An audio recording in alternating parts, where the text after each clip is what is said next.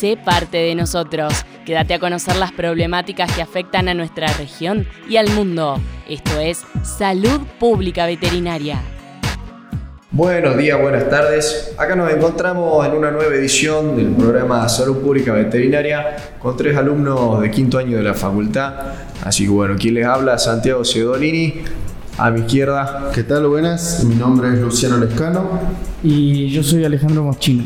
Bueno, hoy nos encontramos acá con la idea de crear un poco de conciencia sobre una enfermedad que tiene bastante relevancia en Argentina, bastante incidencia, una incidencia muy alta, que es el síndrome urémico hemolítico.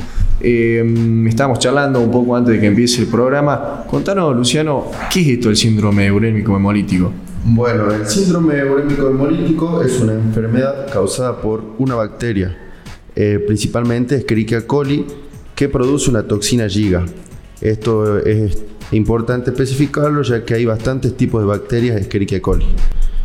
Eh, esta enfermedad puede causar diarrea sanguinolenta, que usualmente se cura sola, pero es complicado y puede desarrollar insuficiencia renal aguda en niños, que son los más vulnerables. Además, en adultos puede causar trastorno de coagulación y puede ser eh, principalmente grave en ancianos o aquellas personas que padecen otra enfermedad y por ende tienen un sistema inmunológico deprimido. Entonces estamos hablando de una enfermedad que daña de una forma bastante particular a los riñones, que tiene un papel activo entonces en lo que son trastornos de la coagulación y las células sanguíneas. Contar un poco, Alejandro, cuáles son los síntomas con los cuales podemos relacionar esta enfermedad. Bueno, aparte del principal síntoma que sería la diarrea sanguinolenta, eh, también puede presentar lo que sería fiebre, vómitos y dolor abdominal. Es importante destacar que cuando se detecta en los niños principalmente una disminución en lo que sería la cantidad de producción de orina, es muy importante llevar al niño a un hospital y también es importante decir que no se recomienda dar ni antibióticos, ni pastillas de carbón, ni antiespamódicos, eh, ya que pueden favorecer a lo que sería que empeore el cuadro de esta enfermedad. Es muy importante remarcar eso, ¿no? La forma en la cual no debemos tratar, sino directamente dirigirnos a un centro de salud, porque cualquier automedicación que podamos llevar adelante por nuestra cuenta, podemos estar enmascarando síntomas con los cuales a largo plazo o a mediano plazo podríamos estar en alguna complicación médica para nosotros mismos o, o alguno de los chicos o algún adulto puntualmente. Decimos que es una enfermedad que tiene un periodo de incubación de 3 a 9 días y, y del momento en el cual podamos tener contacto con esta bacteria, podemos empezar a manifestar síntomas de 2 a 10 días, ¿no? Luciano, ¿en dónde podemos encontrar eh, esta infección, esta bacteria bastante complicada? Bueno, es muy importante saber cómo se da la transmisión de la enfermedad, eh, que principalmente se da en alimentos, agua o puede también darse de persona a persona por contacto de manos.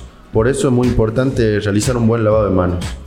Eh, también eh, el principal, la principal fuente de, contagio es el contacto directo de materia fecal de animales con bueno, nosotros las personas.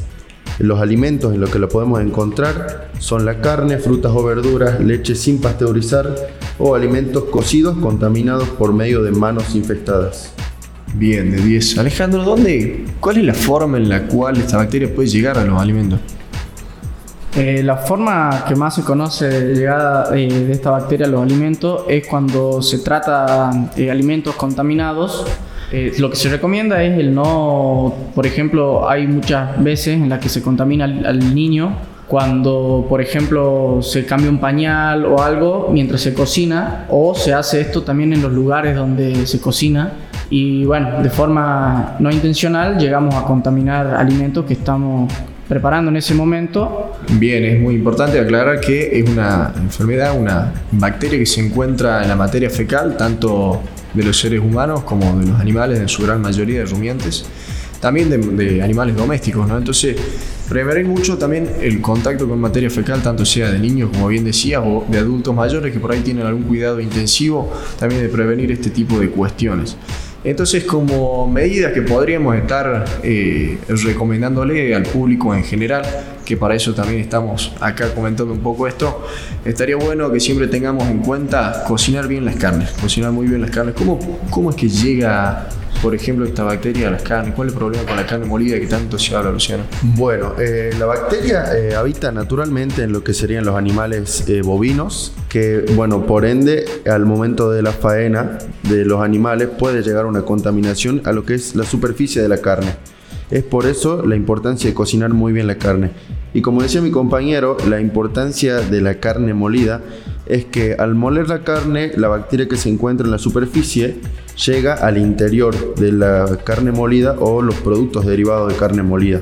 Y al momento de la cocción es muy difícil que la temperatura llegue al, al, interior de ese producto. Por eso es que hay que darle mayor importancia a la cocción de esos productos. Bien, cocción y también tratar de mantener lo mejor posible la cadena de frío en todos los alimentos, no solo las carnes, ¿no? También siempre tener en cuenta eh, de utilizar agua segura, beber agua que conozcamos que, tenga origen potable. Separar también los alimentos crudos, los cocidos, tener mucho cuidado a la hora de, cocinar con los mismos, con los cuchillos.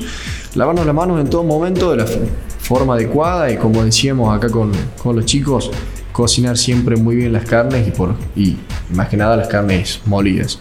Así que bueno, finalizando ya un poco con la edición de este día. Eh, le damos las gracias.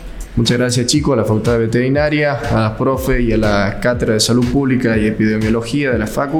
Así que bueno, nos estamos viendo en la próxima edición de Salud Pública Veterinaria. Muchas gracias, hasta luego. Gracias, gracias, hasta la próxima. Esta fue otra edición de Salud Pública Veterinaria, el programa semanal que te informa sobre la salud humana y animal. Informarte es nuestra prioridad. Te esperamos la próxima en Radio Casal.